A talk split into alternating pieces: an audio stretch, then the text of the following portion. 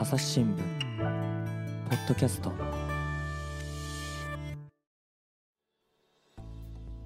朝日新聞の岸上陽太です、えー引き続きですね、えー神戸市のラジオ関西さんにお伺いしてですね、えー発生から27年を迎える、えー阪神・淡路大震災についてお聞きしています。ゲストは、えーこのラジオ関西のパーソナリティ、えー谷五郎さんです。谷さんよろしくお願いいたします、はい、よろしくお願いします。えーそれとですね、えー、とひ兵庫県立舞子高校環境防災科3年の森井亮太さん、えーそれから信川裕太さんもご一緒です。こちらね、よろしくお願いします。よろしくお願いします。いろいろぶつけてもらいたいなと思います。はい。ということでですね、あの前回あの震災発生直後まさしくもう10分15分後ぐらいぐらいの世界ですよね。えーそうで神戸市の須磨区にあった放送局の周辺を、まあ、谷さんがあのご覧になった様子をお伝えしたところで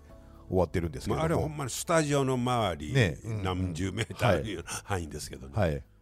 で今回はですね、まあ、中継ラジオカといわゆる中継車ですよね、が出て街中のリポートをたくさんする、はい。これからすることになるというお話だったんですけれども、はい。えー、とまさしく、えー火災でね甚大な被害があった、あの長田区の方と中継を結んでいる様子をねお伝えしようと思います。これは時間何時頃かって分かります？何時ぐらいやったかな、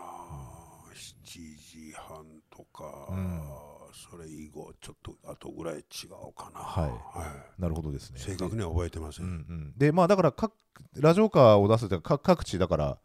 こう回っていくような感じだったんですあのよね。1台だけなんですよね、ええ車ね。で、それが最初、聞いてんのは最初は、どこで何が起こってるか分からへんから、え西に向かって行ったんですよ。はいはいはい。で、えーっと須磨から出て西に車走らせたんやけどあんまり被害出てないはいということになって U ターンしてで東に向かったって聞いてあます。はいはい。まあ、須磨から西で言うと、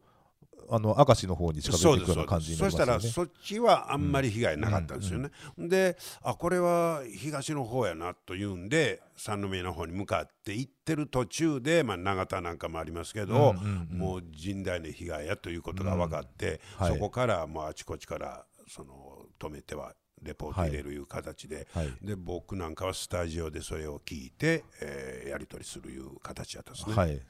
なるほどですね。まさしくじゃあ、その永田のはい。リポートの,、えーあの音源もありますんで、ええ。そちらお借りしてますんで、そちら、じゃあまずお聞きしたいいただきたいと思います。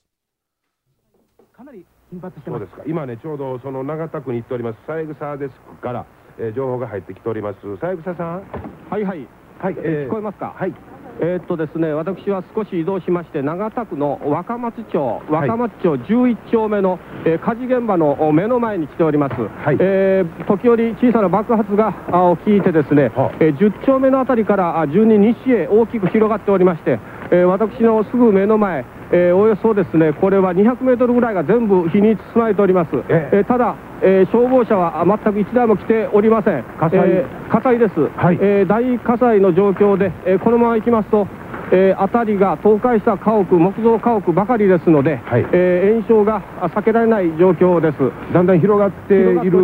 状況なんですね、はい。あのー東の方から西の方へ、若松10丁目から、はい。あ11丁目の方へ広がっておりまして、はい。えー今お聞きいただける小さなあ爆発が、えー連続してえー起きております。はい。えー倒壊したあ木造家屋が周囲、え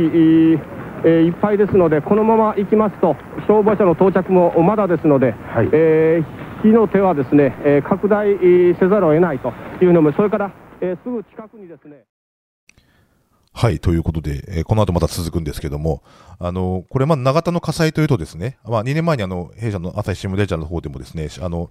通りかかった市の職員の方が撮っていた非常に生々しい動画があって、ほそちらをちょっと公開させてもらったんですが、あのこれまだ消防車も来ていないとう、そうですね。ね、よし言ってましたよね。はいで、そんだけの炎症をしてて来れないということなんですけども、信川さん、これいかがですか？はい、えっと、消防車が来れなかったっていう、その理由とかって何か分かります？消火活動ができなかった理由っていうのは。まず道が通れなかったんちゃうかな、渋滞とあと道路が、えー波打ってたみたいな物理的な原因と両方やったと思いますね、それと火災の発生現場があまりに多くて消防車の台数が足らんかったんちゃうかな。うんでついても水を取るとこがなかったとかはいはいはい。いうことも聞いてますね。はいはい。もう断水してっていそうですね。ことはいその燃えている火が燃えている何もできない状況の中で、その僕が一回写真で見たのは、そのただ見ているだけ後ろ姿の写真を一回見たことがあったんですけど、どんなどのような人がいたとかって分かりますかね？あそれは僕現場見てないからちょっと分かりませんけど、えー、とレポートを僕は聞いて耳で判断してしただけなんですけど、僕その初日は僕夜の8時ぐらいまでえーは前までその須磨にいたんですけど夕方ぐらいからかなもうその長田の方からの火が見えるわけですよ、須磨のラジオ局から。はい。でも一向に消えてないんですよ、でそれがだんだんだんだんこっちに近づいてきてて、でこれは明日ぐらいになったらこの社屋も燃えてんのんちゃうかなという恐怖を抱いたのをよう覚えてます。もう絶対誰も消してないやん、はい。でだんだんだんだんこっち迫ってくるのだけが分かるんです。よ、はい。であれは無抵抗でしたね、はい。これやばいな。で明日も来い言われてるけどこれ燃えてんのちゃうかなみたいなはい。ぐらいもう手がつけられない状態でした、えっ、と須磨から長田っていうと距離でいうとまあ1キロ2キロぐらいですかね、そうですね。まあ間に兵庫駅がはいはい一つあるぐらいですからね、まあ駅でいうと2駅分ぐらいですよね、でねまさしくその兵庫駅ちゃうわ。反対や あの高取か。あはいはいはい。はいねはい。はい失礼。あそうですよね。あのもうちょっとこっち側ですもんね。こっち側。はい。西側西側ですもんね、はい。であのまさしくですねそのよ震災の翌朝の紙面の方に、ええ。この長田の写真火災の写真が載ってるんですけども、これあの撮影時間がですねえっ、とね午後5時50分なんですよ。これまだこのヘリからの写真なんですけども、まだこうこれだけ燃えてるってちょっと白黒だから分かりにくいかもしれませんけども、っていう状況で、ででこれがいつ鎮火するのかまさにねそのねサニーさんおっしゃるようにそそのそれだけ離れてる人人でさえ恐怖を覚えたっていうぐらいですから、だったんだと思うんですけどもこれ信川さんおじいちゃんだかひいおじいちゃんがそちらの方にいらっしゃあって。そうなんです。す、あの長田の方に僕ひいおじいちゃんがその住んでてほう。当時。それでたまたま家は燃えなくてでもその目の前にでっかい道路があったみたいでそこから奥はもう全部燃えてたみたいで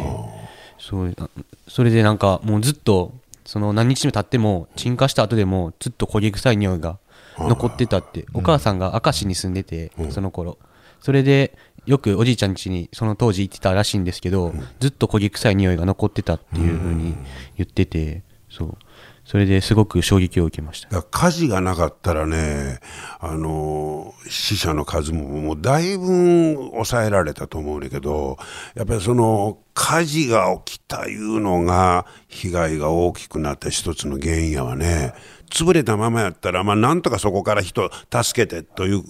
あのことができるんですけどやっぱ火事ばっかりはどないもできませんからね。それとそのなんでこんな広がったんや言った時にやっぱりガスの漏れとかあと朝方やったからストーブあれあれえーっとあれ後からかいなその家避難しててストーブスイッチ入ったまま通電なった後にはい。燃えてあったかな、まあ、そんなそれちょっと後ですねそれは、がありましたけど、はい。まあ、とにかく火災がこんだけ広がってしもうて、消防車も来来れない。でそこでやっぱり被害がかなりこう甚大になってしもうたいうイメージはありますね。なるほどですね。あのまさにね爆発の音が聞こえるっていうリポートもありましたよね今ね。六甲アイランドであれ何日目やったかな、はあの六甲アイランドの方みんな避難してください言うてははは北へ、はい。あのガスのタンクかな、はい。でロックアイには消防署がないんですよ初めて知ってええ大丈ばいなあ思ったの。はい。覚えてます、はいはい。それはその当日じゃなかったと思いますけど、何日間か後やったと思うねんけど、はい。あれも怖かったの覚えてますわ、うんやっぱ火事怖いですね、えっ、と三枝デスクとおっしゃってましたけど、これあちこち回って中継してるやつが、まあ他にどんなようなところに行ったのかとかって。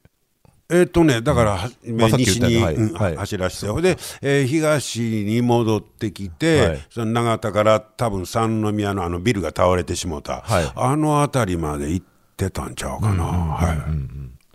なんか他に印象に残ってるああのリポートなんか覚えてるものがあったらもしこの多分後ですけど、はい。結局、えー人が焼け死んでしまう現場からのレポートがはい。入るので、もうあれはもういつ聞いてもちょっと、今でもなんか心臓がバクバクするようなレポートですね。まさしくね、そのリポートもご用意させてょもらってます。のでうんこの後やったとはい、思いますわ。はい、ちょっとじゃあお聞きいただきたいと思いますいうのもそれから、えーすぐ近くにですね、えーこの近くの住人の方で、えー手に大怪我されてる方がいらっしゃるんですがこれはあのどうして怪我されたんですか、ガラスで、ガラスで、えあの割れて。あれで、あーお怪我はそれだけですか？手手のひらがもう。手だけやね。あーそうですか。この火事はいつぐらいから出たんですか？これ、どんなやろう。えー、ととにかく地震がはい揺れ出して、マナシニからもうちょうど10丁目の、はいその角の上から2軒目のその裏の裏側から平屋だらしいけどね。ああ。そこの辺から死んでがあ私の今もう全焼してもたけどね。えお宅はもう全焼したんですか、えーどこら辺にあったんです10丁目です、か10丁目にあって、それで家族の方は？うん、息子が一人もうし死んでると思うねえ？下敷きになっとるから出されんかったんですわ。息子さん、はい。な何歳？38か。ままだあの安否が分かんない。もうもう焼きだからもう死んだと思いますわえー、はい。もうちょっとこうね歩いたらすぐんやけど足が出るんやけど後が出なかった。それにそういうことはお父さんは足までは、えー掴んで息子さんを引っ張り出そうとされたけども、ななんかの下敷きになったんですそうそうそうそれで結局そのうちに火がどんどん来たもんやからね。はあ。はもう親父逃げてくれってえ息子さんがはい。そうおっしゃって、はいはあ。そのままで、目の前で見殺しでさだからこの火事だけなかったらね助かったんやけどね。はあそうですか、えー谷さん、はい。えーというう状況でしてね、はい。えーとにかくちょっとこう、何度も表現がしようのないような状況が、えー目の当たりです、えーすぐう10メートル先で、まだ火はあ燃え盛っておりますので、い。このままでいきますと、永田の若松町界隈は、えー極めてですね、あはい。の悲惨な状況にえーなるのではないかというふうに思います、まあ、消防車はまだ一台も来ておりません。はいこれあの我々もこれなかなかこういう状況の方に直接インタビューをするっていうことってそうそうないですよと思うんね。ですけど、まあ、この時点でね、この息子さんがまだ亡くなったって確定したわけではないとは思うんですが、とはいえ、この見殺しっていう言葉をね、このお父さんに当たるんですかね、使った、ね、この方のご心痛がこう察するにあまりあるというか、これ、まあね、この現場の様子をリポートした三枝デスクも、おそらくこうやってリポート、いろんなところで慣れてらっしゃるんでしょうけども、非常にこう言葉を失っている、そうなんですねよ。、様子が分かりますよね。で僕もその後に、あの聞いたんですけど、だから報道のあり方というのについて、えーっと例えば人がその、まあ、目の前で命がなくなっているという状況を、そのまま伝えるのが果たしていいのか。えーそれと報道とは何かみたいなことをテーマになんか語られたり考えさせられたんですけど、じゃあこれが事実やから、そのまま真実で伝えるのがいいという、まあ、見方もあるのかもしれませんけど、えーっと一旦何があったのかを事前取材して、でいやここはあかんやろというふうに、えーした方がいいのか。いまだになかなか答えも出ないんですけど最近は特に例えばそういう死体が映った映像は出さないとかいう傾向がありますけど、はい。あれも賛否ありますよね、それわざとそんな隠すより、リアルに現実を見せた方がいいという見方もあるしそれはいまだにこうんどどうなんかなでもやっぱり事前取材いうのもいるん違うんみたいな声も聞きましたし、うーん答え分からへん。そうですよね。はい。まだ、でもその時そんなことを考えてまさかと、うん、であの方も普通ならいや実は息子かなっていう話から入るはずやねんけど多分ご本人自体がもう事の重大さみたいなとんでもてみたいなことやったと思いますほんで聞かれてたあそない言うたらみたいなええということになったから余計に。うーんあんな展開になる思えんかったしで僕も聞かれてもう答え言葉なかったですし。それはそうですよね、うんそう思います。なんて言うたらええんかが、でそうでラジオやのになんて言うたらええんかわからんままだ黙ってたラジオと違うわけやから、はいはい。でそれは取材にならへんし、でそれやったらちゃんとほんまのこと言うのが報道なんかなと思ったり、わからんかったですよ。いまだにね非常に難しいわからないですね。問題ですよね。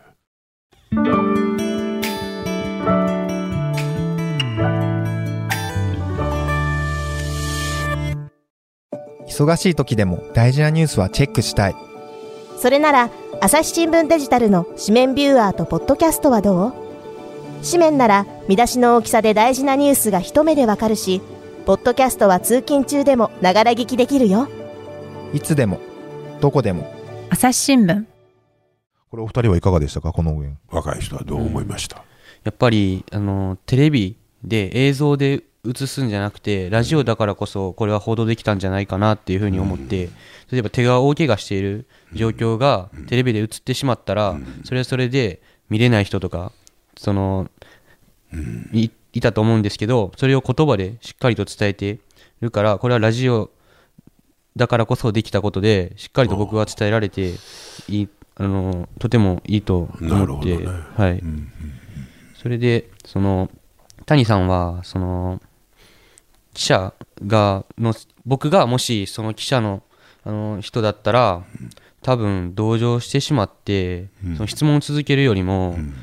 なんていう言葉も出ないし、多分同情の言葉が出ると思うんですけど、その記者の方は瞬時に質問を続けることができてたんですけどその理由ってどんなぜそういうことができたのかなっていうふうに疑問に思ってやっぱりその報道の使命みたいなのを日頃からあのちゃんと考えてたというかもう体に染み込んでたんやろうね。うん。何を伝えんとあかんのかなみたいなことがやっぱ分かってはったんちゃいますかねベテランやし。そのあの映像じゃなくて言葉で永田の被害を聞いた時に、やっぱりあの映像で見るのと違うじゃないですか、それってどういう気持ちになってその被害の全容は想像できたのかなっていうふうに。あそれどうなんでしょうね。その映像で見る場合と言葉で伝えた場合とで聞いてる方見てる方はどんだけ違うんかな。若い方はさ例えば、え今まで映像でが中心やったと思うんだけど、ここういう放送はあんまり聞いたことなかったと思うけど、はいなんか違いを感じましたか？逆に。はい。なんかその今だったらとてもなんか映像に対して厳しくなってるところがあって映せないとか、そういうことがあるんですけどそれと違ってラジオっていう言葉で伝えるっていうのは、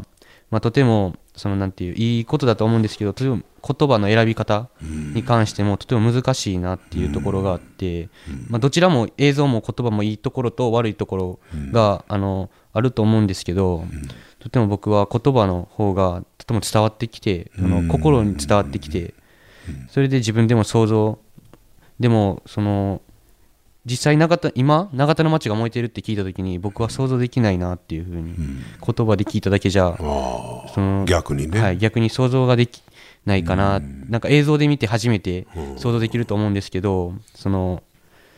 でもそのあの被害者の方の声とかなんかは逆に声の方あがはい。伝わるいう感じやね。はい。い。やそうまさしくだからあの多分おそらくテレビの中継やなんかだと、そのこう現場から中継を入れる相手の取材対象の人って、ある程度その、まあ、どういう内容を聞くかみたいなのを事前に打ち合わせをして、であのどういう話をするかっていうのはインタビューをする人は分かってて聞いてるしと思うし、中継を結ぶ場合も、これこれこういう体験をした人がいると、こういうお話をしてもらうと思うんで中継をしますっていうふうに多分、まあしまあ、仕込むっていうと聞こえ悪いですけど、あのっていう事前の準備をね、うん。こうすると思うんですけど、はい。まあ、でもここの日の場合はちょっと特別というか、うん。その長田で火事が起きていて、でまあ、お話を聞く人っていうのをこう、まあ、たまたまそのそこにいた人にお願いをしてという感じだと思うんですけど、で多分そのおそらくこの三枝さんもですね、はい。まさかそんな話が出てくると思わなかったという感じじゃないですか。なんていうんですかね、こうやってこう倒壊した家屋の下下敷きにになって、ね、そこに火が迫ってくるという、この震災でね、こうろ6400人余りの人が亡くなっているんですけど、まあ、こうやってこう救いたくても救えなかった命がたくさんあるんだろうなっていうのが、すごくこう、身に染みて伝わるというか、こうつ直接心に刺さってくるというか。ですね、だからあの当時あのテレビも含めてあの取材の仕方いうのが、はい結構、いや、それはあかんやろ、これはどうなんかみたいなこと言われましたね、例えば、えそんな服着て取材に来たんかとか、はいはいはい。えーそれとあのヘリコプターの上からの映像ばっかりで、はいはい。要するにそこには人が映ってない、えーもっとで、ラジオなんか逆に地べたを這いながら行く、逆のイメージですよね。はい。で、そのほんまの報道の仕方というか、あーが問われた、まあ、時でもあったと思うんですけど、それはまあ、まあ初めてのそんなごっついあの地震やったから、で、そこで、まあ、報道とはどうあるべきかみたいなことも、だいぶ、あの経験を、大きな経験はしたと思うんですよ。はい。で、僕も実は、えー初めて、僕はもうこれまたラジオ初めて3年目やったんですけど、はい。レポート街からレポートいうのをやったことなかったんですよ。ほいで、えとこれ火曜日やったけど金曜日の放送が終わって僕の放送は月曜から金曜までやったからでお前ちょっと街行ってこいと。はい。うん。で、えっと、それこそ永田のお双葉町かな、の方へ行ってで僕あのレポートしたことがなかったんですよ。はい。でディレクターにあの「ええ経験やからいっぺんレポートせえ」言うて、朝の放送終わった後昼の放送にレポートを入れることになったんです。よ。はい。でレでレポートの取材ってどうするんですか、はい。そっからですわ、はい。はい。そしたら、いやいや、そそこに、あのいてはる、歩いてはる人とかに声聞くんや、で、それを録音じゃなくて、声を聞いたやつを自分で書いて、まとめて、それをレポートするわけですわ。今みたいにインタビューじゃなくてね、あそうやるんやと思って、ほいで、えーこんな方がこんなこと言うてました、でここであ豆腐屋さん行ったら水が出てて、でここへこんな人が水もらいに来てましたいうことをやるという、初めてのレポート体験しました。でそのその時に思ったけどやっぱりそ一人でも多くのいろんな方の声をそのままそれで伝えることができる。これも一つの、まあ、方法やなと。直接言うのもあるし、えーこんな人がこんなこと言うてました、えーえーまあ、戦争で1回こんな目を負ったけどまさか2回も会おう思えへんかったとか、まあそんないろんな生の声を聞いて、えー他の番組でレポートしたのを覚えてます。はいはいはいはい。はいまあ、取材のあり方というんですかね、えーそんなもんなんかいろいろ経験しましたけどね。まあでもそうやってこうやっぱでも地べた張って生の声を伝えるっていうのが一番こう、うん伝わりやすいという安か、ね。そのまあねよよくその数字ばかりが先行するねあの災害報道ってどうしても見出しになりやすいのは数字の部分になるってくるとは思うんですけどもでもまああそう僕みたいにそれやったらひょっとしたらはい。そこで記者のフィルターが入って、はいはい。この話はやめとこうとか、はいはいはい。この話にしようとかいうのが入る可能性もありますわね。はい。まあ、その辺がその生のインタビューとのまあ違いかなとは思うんですけどね。いや多分事前にあんな話が出てくるとこう分かってたらちょっと二の足踏むですよね。ですよねだからまああのいろんな方法でえーどれだけまあ真実に近いものを伝えるのかいう、はいことでしょうね、一つの方法じゃなくてもね。はい。はい、えっと、まあ今、徐々に少しずつ、まあ情報、まあ道路のことであったりとかも入ってきた頃かなっていうふうに思うんですけど、あ、電車の情報であったり入ってきたかなと思うんですけど、道路とか、まあ例えば今、有名な写真で、あの高速道路が倒れている、倒壊している写真であったと思うんですけど、そういった情報っていうのは、はこの頃入ってましたか？どうですか？道路の状況は何で入ってたかな？とにかくもう道が混雑して、えー渋滞で、えーが発生して緊急車両が通れないからとかいう情報はいろいろ入ってましたね。はいその,、その通行止めとかってなかったんですか？その緊急用のものを優先してみたいな。うん、それからその自然発生になってきたんで,、で困るということで、でもうだんだんとな許可証がなかったら通られへんとか、えーね、物資が届けへんとかいうのをその場その場でこう一つずつ対応しながらルールができていったみたいな、うん感じ感じですね。はいだからもう当時はもうみんながもうそれぞれ思うことでわーっと行ったからもう道路がいっぺんに渋滞してもて、で結局消防車も来られへんしで救援物資なんかもなかなか届けへんかったりとかいろんなまあことが発生しましたね。その、まあ、いろいろ情報が入ってきて、まあ後でこう写真とか、まあ、映像とか見ることも、まあ、実際目で目にすることもあったと思うんですけど、こう一番ギャップのあったもんってありますか？ギャップ？こうき話をあのレポートとかで聞いた時に想像してたものと実際に自分の目で見た時に一番違いのあったものとかってありますか？うーん。えっとね、僕はそれでその金曜日レポートしてで次の週の月曜日の、えー放送が終わった後初めて三宮まで自転車をして、藤原さんと二人で行ったんですよ。でその時その時にどういうんかなそれこそもうほんまの地べた情報いうのかな、えー人が見えましたね、えー直接自分で行ってね。で忘れへんのがあの公衆電話しかもう通じひんかったからまだ携帯なんかそんな普及もしてなかったんやけどで行列ができてで10円玉持っとかなあかんわけやけど、えっとどっかの公衆電話に、えっとラジオ関西の電話番号が書いて紙で貼ってあったんですよ。ほんで情報はラジカンへ言うてあれはもうびっくりしましたね。うん、だからみんなラジカンの公衆電話からラジカンに情報をくれた人も結構いてたりあとファックスがよけとにかく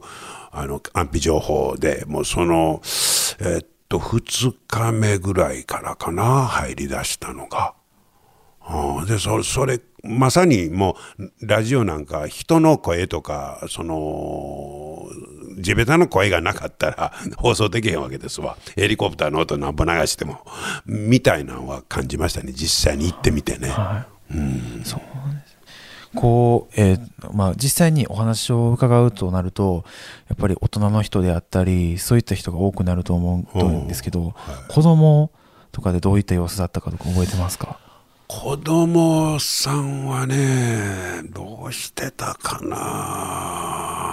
そう言うたら大人の声が多かったね。あんまり子供にインタビューしたいう記憶はないな。その後ね僕の番組では定点観測みたいなんでずっと毎週同じ場所からあのレポーターの方に入ってもうて今週はこんだけ変わりました先週と比べてみたいな。そういう情報も入れたりあとまあ避難所に多分子供さんはあの一番多く行ってたと思うねんけど、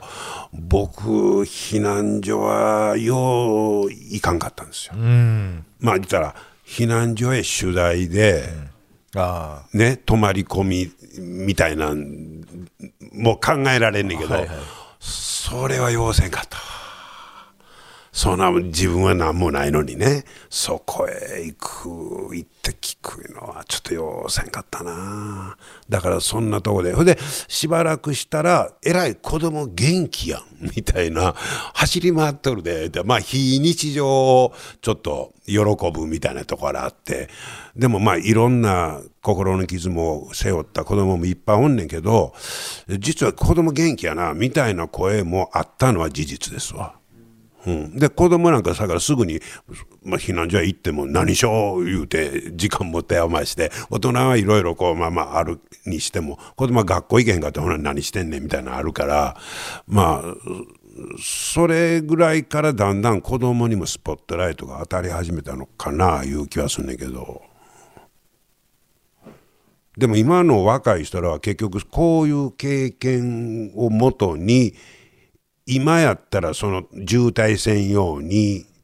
ルールがもう事前にできてたりとかそれを作るらんとあかんもんね。それが大事やもんな。一から同じことするんじゃなくて今度何かあった時には前こんなことがあったから緊急車両をまず優先してくださいとか。まあそれは徐々にね、まあ、できつつあるもんね。そこが大事やもんね。なるほど。今、そういうことでですね、今、あの、安否情報を集めていたというお話を、出ましたけれども、おこちらのですね、あの音源の方もお借りしておりますんで、これはまた次回ですね、あの、続きをお含めて、えーお届けしたいなと思います。えーひとまずこちらで、えー今回引き出してもらいます。ありがとうございました。ありがとうございましたありがとうございました。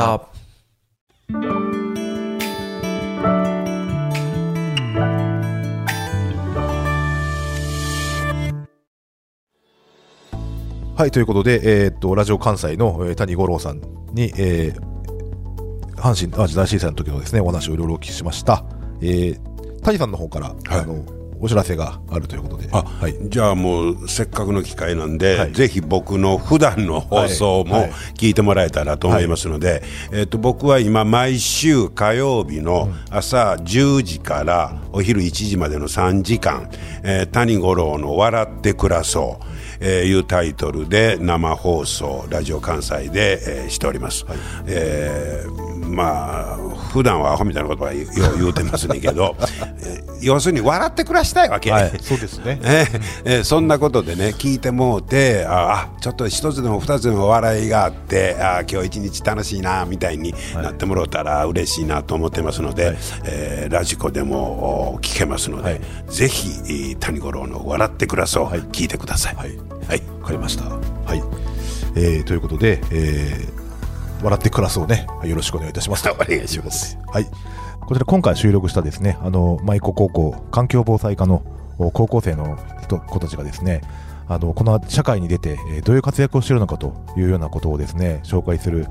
えー、A ストーリーズ、えーひらがなで官房の子というシリーズをですね、あの、朝手の方で、えー絶賛配信をしておりますので、えーこちらの方も、お関連リンクをですね、あの、概要欄の方に貼っておきますんで、チェックしていただきたいなと思います。ということで、えー朝日新聞ポッドキャスト、岸上渡がお送りしました。それではまたお会いしましょう。この番組ではリスナーの皆様からのご意見ご感想を募集しています概要欄の投稿フォームからぜひお寄せくださいツイッターやメールでも受け付けていますツイッターでは番組情報を随時紹介していますアットマーク朝日ポッドキャスト。朝日新聞ポッドキャストで検索してみてください。